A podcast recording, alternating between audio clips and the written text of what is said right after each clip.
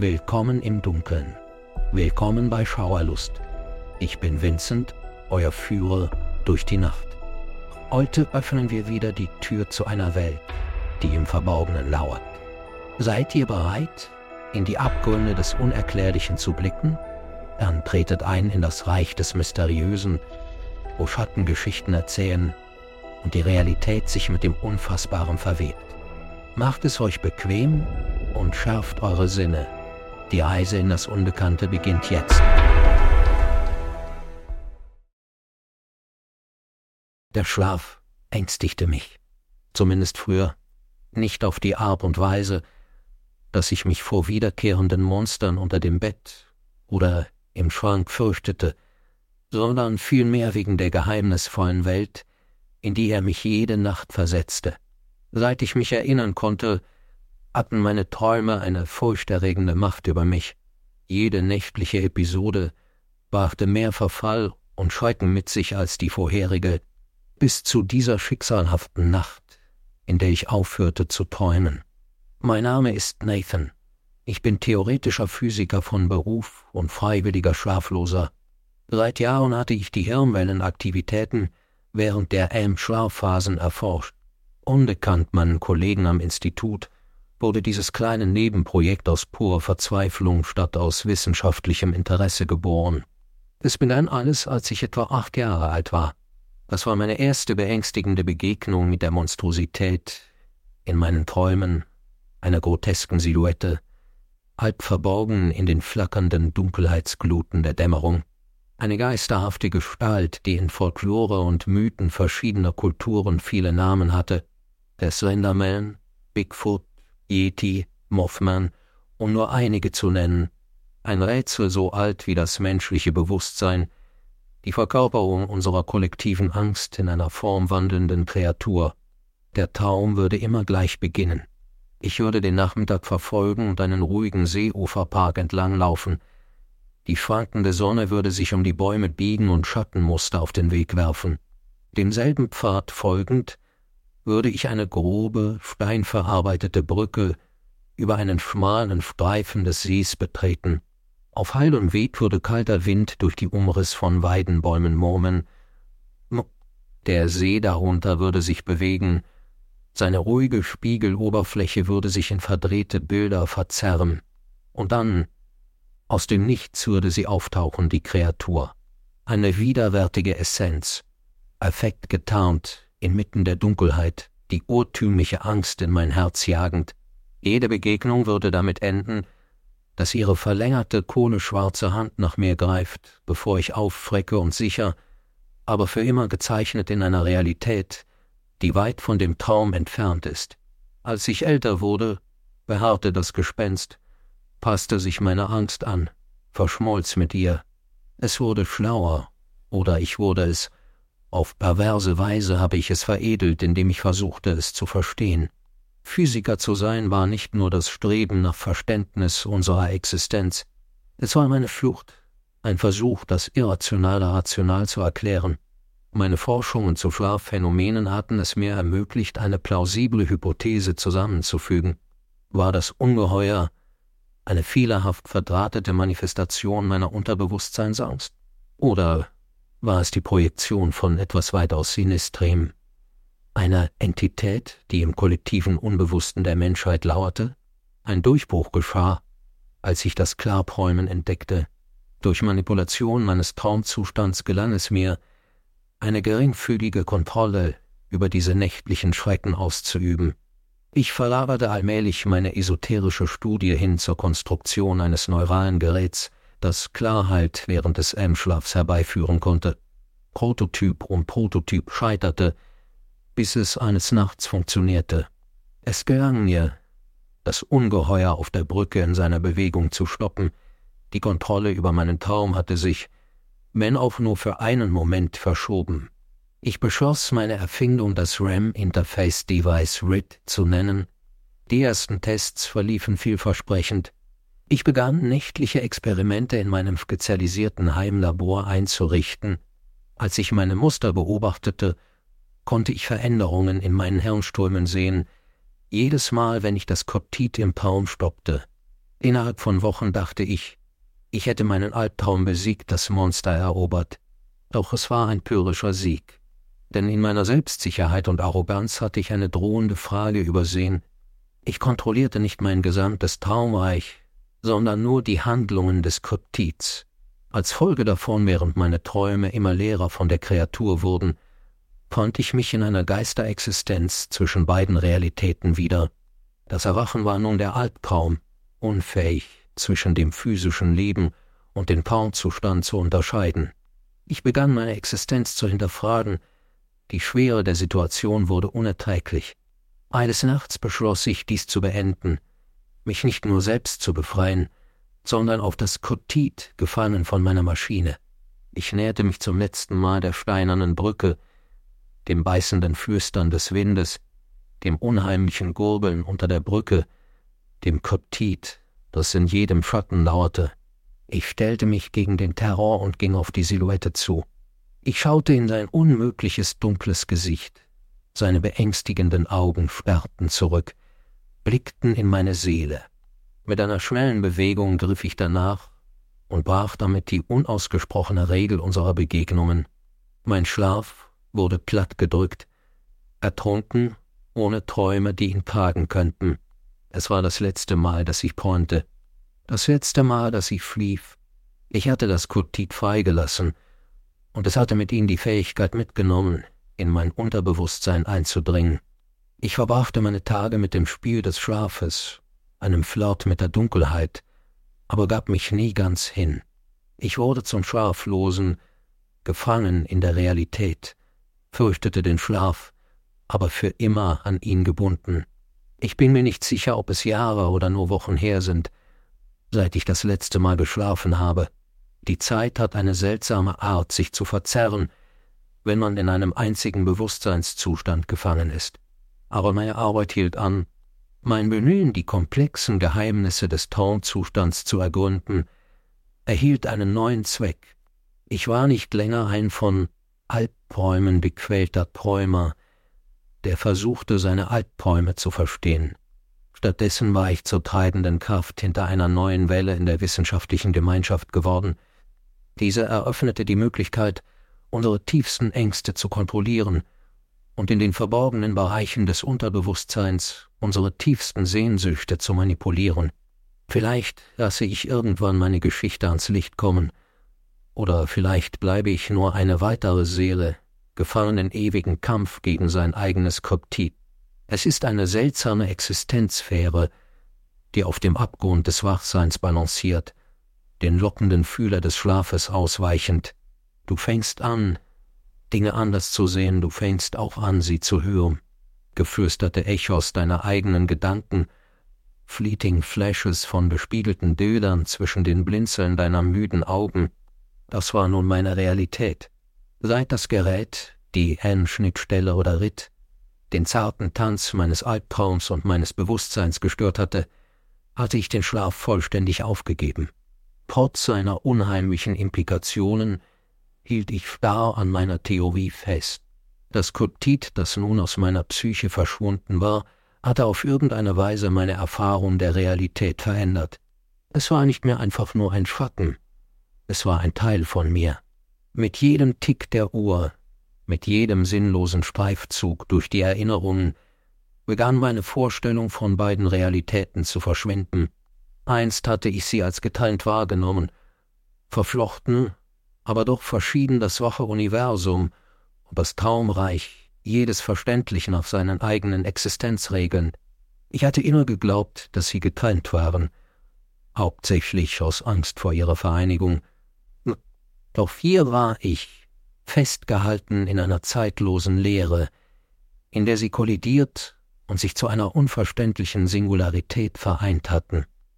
Verloren in diesem chimärischen Omniversum, in dem ich weder schlief noch wach war, fand ich mich den bizarren Wahrnehmungen und verdrehten Sinnesreizen ausgeliefert.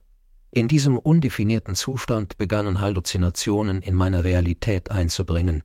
Flackern von Schatten aus den Augenwinkeln, beunruhigende raschelnde Geräusche, die mir nach Hause folgten, entfernte Stimmen, die unbestimmte Bedrohungen murmeln. Angst und Paranoia wurden meine engsten Begleiter, genährt und gepflegt von meiner Schlaflosigkeit. Es war nicht, dass ich Angst hatte zu schlafen. Ich war einfach unfähig dazu. Nicht aus Angst, dem Kotit wieder zu begegnen. Es war die Furcht vor der Leere, einem erdrückenden, abgründigen Nichts, an dessen Stelle es früher war. Ich fand Trost im dumpfen Summen von Laborgeräten und der beruhigenden Ordnung der theoretischen Physik. Als ich meine Bemühungen verdoppelte, den Ritt-Prototyp zu verfeinern, hatte ich die Absicht, sein Potenzial mit der wissenschaftlichen Gemeinschaft zu teilen. Mein Ziel war es, das Labyrinth des Unterbewusstseins zu durchschreiten. Aber während meine Forschung voranschritt, fügten sich die Puzzlestücke zu einem beunruhigenden Bild zusammen.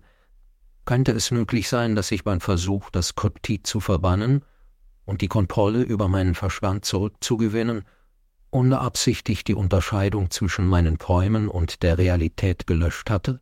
Mein Koptit war nicht einzigartig für mich. Ähnliche Wesen existierten im menschlichen Unterbewusstsein, nährten sich von Angst, wuchsen mit jedem ängstlichen Schrei und formten sich nach individuellen Ängsten. Es war kein äußeres Ungeheuer, das vertrieben oder besiegt werden konnte. Es war eine Manifestation unserer tiefsten Ängste, personalisiert und in die Psyche integriert. Hatte ich meines zu einzigartig gestaltet, so dass mein Unterbewusstsein seine Abwesenheit nicht mehr interpretieren konnte? War meine kryptische, selbstverursachte Schlaflosigkeit eine verzerrte Reaktion, um die Lücke zu füllen? Das Kryptit war so lange meine versteckte Angst gewesen, dass sein Verschwinden nun die Quelle einer neuen, undefinierten Furcht war. Es war ein Teil von mir, ein Facett meines Daseins, von dem ich mich zu befreien versucht hatte, aber es war noch tiefer eingebettet und ein Phänomen so abstrakt und weitreichend wie ein Kryptit in eine theoretische Schachtel zu stecken, war unmöglich, etwas, was mein sturer wissenschaftlicher Geist nicht akzeptieren konnte. Das Kryptit wurde noch realer, als ich in meinen Halluzinationen immer wieder flüchtige Blicke darauf erhaschte, sich in beinahe greifbare Erscheinungen entwickelnd. An einem Abend, auf dem Weg von meinem Labor nach Hause, tauchte es auf hoch aufgerichtet an den leeren Straßen unter dem Schein einer Straßenlaterne. Seine Form war fester als je zuvor in einem Traum und stand bedrohlich zwischen mir und meinem Zuhause. Zitternd versuchte ich, an ihm vorbeizuschüpfen. Doch kaum hatte ich meinen Blick abgewandt, tauchte es vor mir auf näher. Es lehnte sich zu mir hinüber mit seiner vertrauten, imposanten Haltung. Seine verlängerte Hand streckte sich nach mir aus, unterbrach unsere uralte Routine und überschritt die Grenze zwischen Schlaf und Wachsein. In diesem Moment akzeptierte ich bittere Ironie. Mein Verstand hatte die Angst durch Angst ersetzt, das Kryptit durch das Fehlen von Angst. So wie in Träumen begann sich die Realität um das Vakuum zu verzerren, das mein Kryptit hinterlassen hatte. Vielleicht war es an der Zeit, meinen Ansatz zu ändern, denn der Kampf gegen nicht existierende Schrecken hatte mich erschöpft. Mit meinem Verständnis der theoretischen Physik beschloss ich, meine Forschung auf einen neuen Schwerpunkt zu lenken. Während mein ursprüngliches Ziel darin bestand, das Kryptit zu verstehen und dadurch meine Ängste zu kontrollieren, war mein neues Ziel, es zu akzeptieren, einzuladen und mich wieder mit ihm zu verbinden. Vielleicht gibt es mehr zu träumen und Albträumen, als man auf den ersten Blick sieht. Schließlich bestehen wir nicht aus Sternenstaub, wurden wir nicht im Herzen von Raumanomalien erschaffen, wo Realitäten sich verzerren und die Zeit sich dehnt. Oder vielleicht ist das nur zu viel Wachsein, und es wird höchste Zeit, wieder zu lernen zu schlafen. Meine Reise in die Ansammlung von Wissen über das Kotit verwandelte sich in eine Suche danach, es wieder in meine Psyche zu integrieren, mich mit meinen Ängsten zu versöhnen. Das Umkehren des Prozesses schien gigantisch angesichts dessen, was das RIT erreicht hatte, eine vollständige Löschung einer Entität, die tief in meinem Bewusstsein verankert war. Die Vorstellung, das Kryptit herbeizurufen, schien unwirklich. Es fühlte sich wie ein Ritual an, das weit von meinem wissenschaftlichen Prozess abwich, und doch war es der einzige offensichtliche Handlungsweg. Ich konzentrierte mich darauf, die Essenz des Kryptits in meinem Verstand einzufangen, erweckte die Erinnerung daran Stück für Stück zum Leben Ich wiederholte die Bilder aus meiner Traumlandschaft, den ruhigen Park, die steinerne Brücke, den flüsternden Wind, die verzerrten Bilder im See und das vom Unklaren umgebene Kryptid. Diese introspektiven Sitzungen wurden zu einem festen Bestandteil meines Alltags, manchmal im Labor, manchmal zu Hause. Ich verwendete das Ried, um diese Bilder in meinem Gehirn zu verstärken. Die neuralen Pfade, die einst im Rhythmus der Angst verliefen, waren nun verlassen und entbehrten Reizungen. Das Gerät hatte zunächst eine Blockade für die bedrohliche Entität geschaffen, doch nun versuchte es, meinem Gehirn die Vorstellung der Rückkehr des Kryptids in seine alte, unheimliche Nachbarschaft vertraut zu machen. Innerhalb weniger Tage bemerkte ich Veränderungen. Das HM-Schnittstellengerät begann leichte Zittern zu zeigen, was auf mögliche Traumbegegnungen hindeutete. Anfangs waren diese Flatterhaftigkeiten schwach und wurden von meinem bewussten Bemühen getrieben, das Traumland in Einsamkeit und Dunkelheit nachzubilden. Mit jedem vergehenden Tag, während ich die Leere mit kraftvollen Erinnerungen an die Kreatur füllte, wurden diese Erschütterungen intensiver. Sie drangen in meine alltägliche Realität ein. Die hallenden Flüstern wurden zu vernehmbaren Murmeln, die flackernden Schatten nahmen eine vertrautere Form an, die Kälte des kalten Windes fühlte sich zu nah an, viel zu nah. Gelegentliche Silhouetten lauerten in meinem peripheren Blickfeld und verschwanden, sobald ich versuchte, mich auf sie zu konzentrieren. Es war der kryptische Tanz von Vertrautheit und Verlassenheit, vielleicht gespiegelt in den unzähligen retinalen Reflexionen in meinem Labor. Es entwickelte sich unaufhaltsam, bis eines Tages konnte ich es deutlich in meiner wachen Realität sehen. Eine Erscheinung der Ambivalenz und des Schreckens, stehend an der Schwelle meines Zuhauses, ihre majestätische Gestalt umrissen im sanften Mondlicht, ihre ausstreckende Hand, die sich mir entgegenstreckte. Das Wesen war nicht länger eine unterbewusste Entität.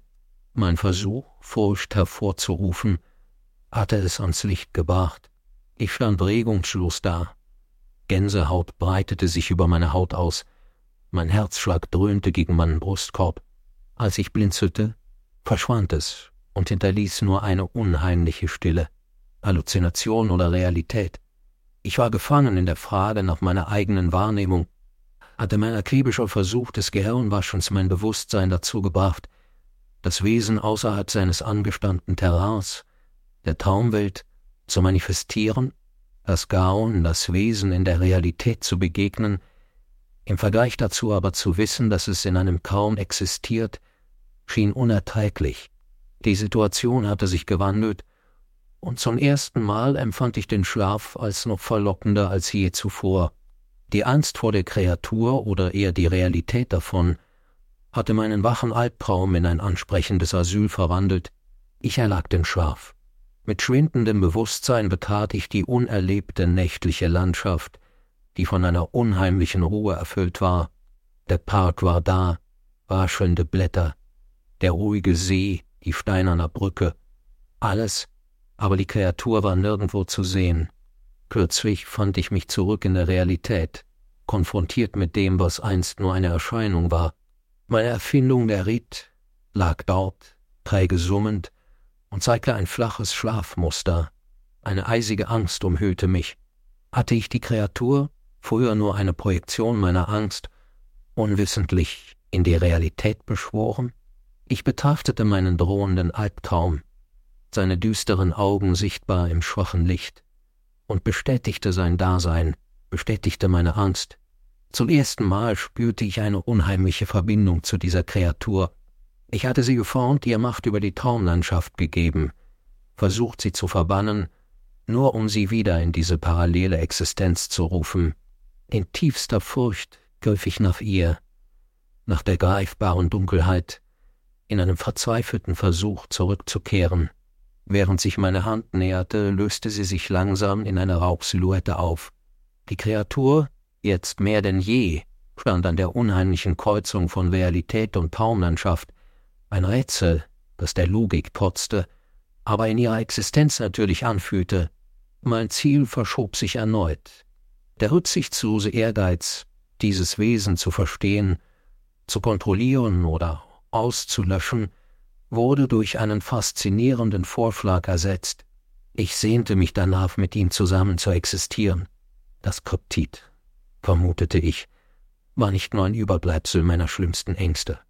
Es war eine Entität, die zwischen Furcht und Akzeptanz hin und her schwankte, in der Zwielichtzone des Begreifens.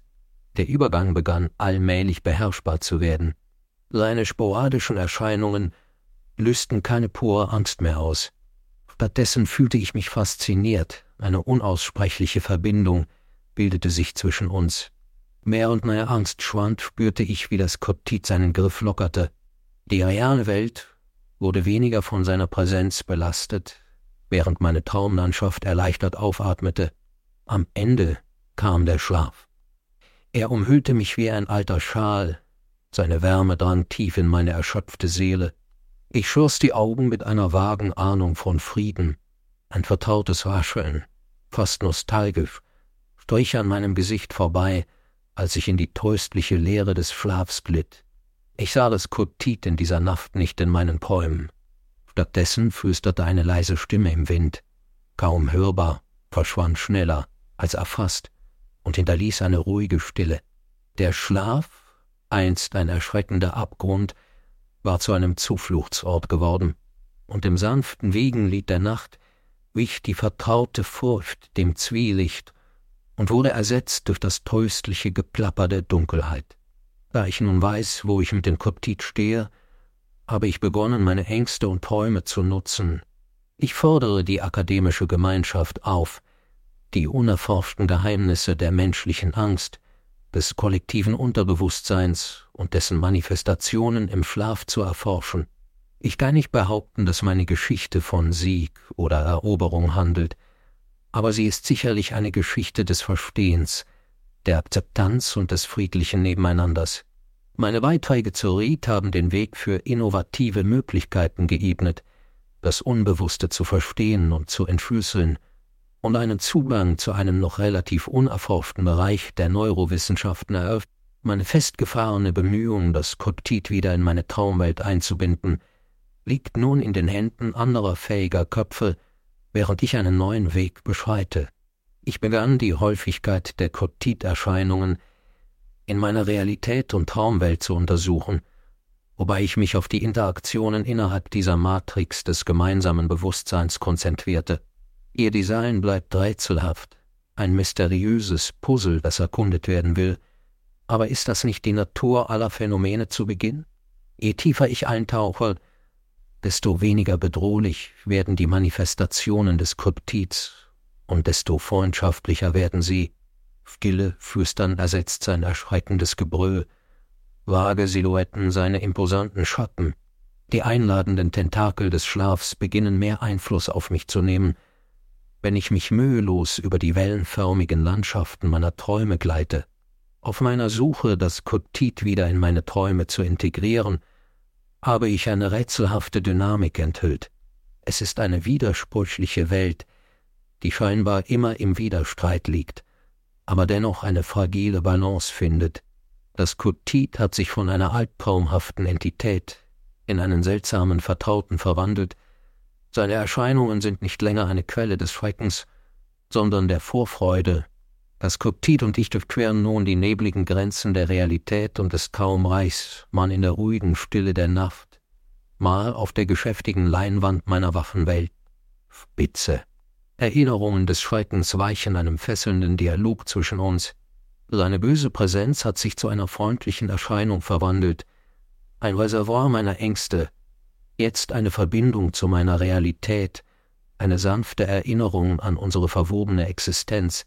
Obwohl das Kotit aufgehört hat, Scheuten einzujagen, verkörpert es immer noch eine Entität von tiefgreifender Seltsamkeit. Seine Formen mutieren weiterhin, während es sich krümmt und windet und sich den sich verändernden Konturen meines Unterbewusstseins anpasst. Diese abstrakten Verwandlungen bieten einen faszinierenden Einblick in die sich entwickelnde Natur des Kotits und spiegeln meine sich entwickelnden Wahrnehmungen und Gefühle wider, das Koptit gibt meinem Leben einen frischen Zweck. Es ist nicht länger nur eine furchterregende, kryptische Gestalt aus dem Volksglauben, sondern eine Leuchte, die Licht auf die unerforschten Territorien des menschlichen Unterbewusstseins wirft. Träume haben ihren harmonischen Weg durch die ruhigen Gewässer meines Unterbewusstseins wieder aufgenommen. Albträume sind vergessen, ersetzt durch den exzentrischen Charme des Kryptids. Indem ich diese einzigartige Gefährtenschaft annehme, setze ich meine Entschlüsselung der rätselhaften Schrift fort. Sie setzt sich in meine Realität und meinen Schlaf ein, ein stilles Wiegenlied. Es verschwindet mit dem Aufgehen der neuen Sonne, nur um unter dem mitfühlenden Blick des Mondes zurückzukehren. Mein beständiger Kampf mit der Schlaflosigkeit, einer der düstersten Kämpfe meines Lebens, hat sich überraschend gewandelt. Auf dem Gebiet der theoretischen Physik wagend, finde ich mich an der Schnittstelle von Angst und Faszination, Träumen und Realität, Kotiden und Bewusstsein wieder. Hier liegt das Kryptid, eine geisterhafte Fußnote in einer endlosen Reise. Es ist ein spektrales Paradoxum, eingebettet zwischen Schlaf und Wachsein, zwischen unmittelbarer Angst und ruhiger Akzeptanz. Das Kryptid ist nicht mehr mein Albtraum. Es ist meine Muse geworden, die meine Neugier weckt, meine Theorien testet und meinen stets wachsamen Geist einfängt. Es manifestiert meine Ängste, feiert meine Triumphe und überbrückt meine Existenz, indem es sowohl die greifbare Realität als auf den flüchtigen Schlaf überspannt. Ich fürchte mich nicht mehr vor dem Schlaf und auch nicht vor der Leere. Das Kotit navigiert mich durch beides und führt mein Bewusstsein durch die flüchtige Welt der wissenschaftlichen Erkundung hinaus in die unendlichen Weiten des menschlichen Unterbewusstseins. Meine Geschichte mag wie ein beängstigendes Zeugnis des ewigen Kampfes des Menschen gegen sein eigenes Kryptit erscheinen. In Wahrheit ist sie ein Zeugnis der Akzeptanz, ein Verständnis der Angst und eine Reise der Versöhnung. Das Kryptid steht als Symbol da, während es noch immer ein Geheimnis in Folklore und Terror ist. Es ist ein Emblem der Neugierde, ein wandernder Leuchtturm, der durch Kaum und Realität segelt. Geduldig wartet es darauf, dass die Menschheit die flüchtigen Komplexitäten im menschlichen Geist begreift. Meine Träume, einst ein düsteres Kino meiner größten Ängste, bergen nun einen schlafenden Vulkan der Inspiration. Das einst furchteinflößende Kryptid hat großzügigerweise nachgegeben. Es hat seinen Übergang von einem Objekt des Schreckens zu einem Objekt der Genialität vollzogen. Nun ist es ein stiller Beobachter auf der großen Bühne der Träume. Sein Schatten flüstert Geschichten von Angst, Akzeptanz und faszinierenden Möglichkeiten, während ich weiter in diese Entschlüsselung eintauche und die einst vertrauten Korridore des Schlafs wieder besuche, verfolge ich die flüchtige Silhouette des Kryptids. Dabei erkenne ich, dass Kryptiden nicht nur Kreaturen der Folklore sind, sie sind Fragment eines menschlichen Geistes, in das Gewebe unseres kollektiven Unterbewusstseins verwoben. Sie sind die Verkörperung unserer Ängste, Sie sind unbesiegbare Wesen, die danach streben, das Gleichgewicht zwischen Realität und Traumwelt zu wahren. Dabei balancieren sie am Rand unseres bewussten und unterbewussten Geistes. Diese anhaltende Beziehung, dieser ewige Tanz zwischen mir und dem Kryptiden, ist nun meine Realität. Die Angst vor dem Vertrauten und die Unsicherheit der Lehre haben Platz gemacht für Akzeptanz und Vorfreude.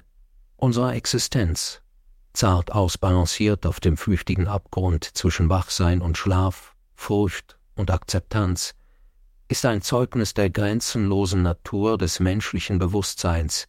Meine Träume, einst der Spielplatz des Schreckens, sind nun das Tor zu unerforschten Reichen, unerzählten Geschichten.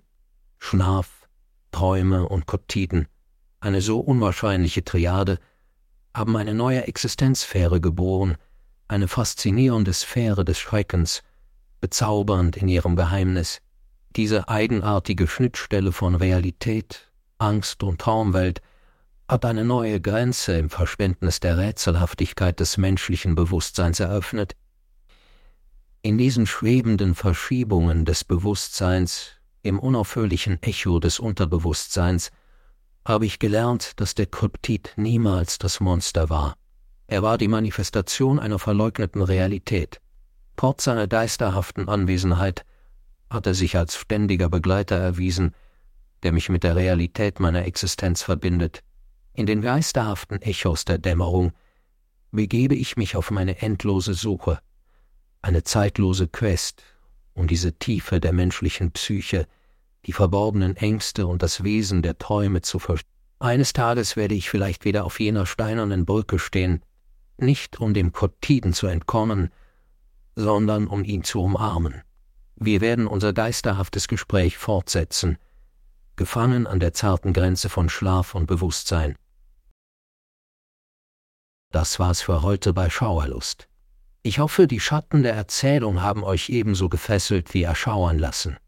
Erinnert euch, ich bin Montag, Mittwoch und Freitag hier, um euch an Orte zu führen, an denen das Unerklärliche herrscht und das Unheimliche zum Leben erwacht.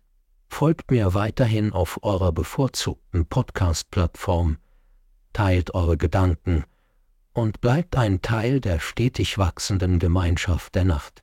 Und denkt immer daran, dass in der Welt von Schauerlust nicht so ist, wie es scheint.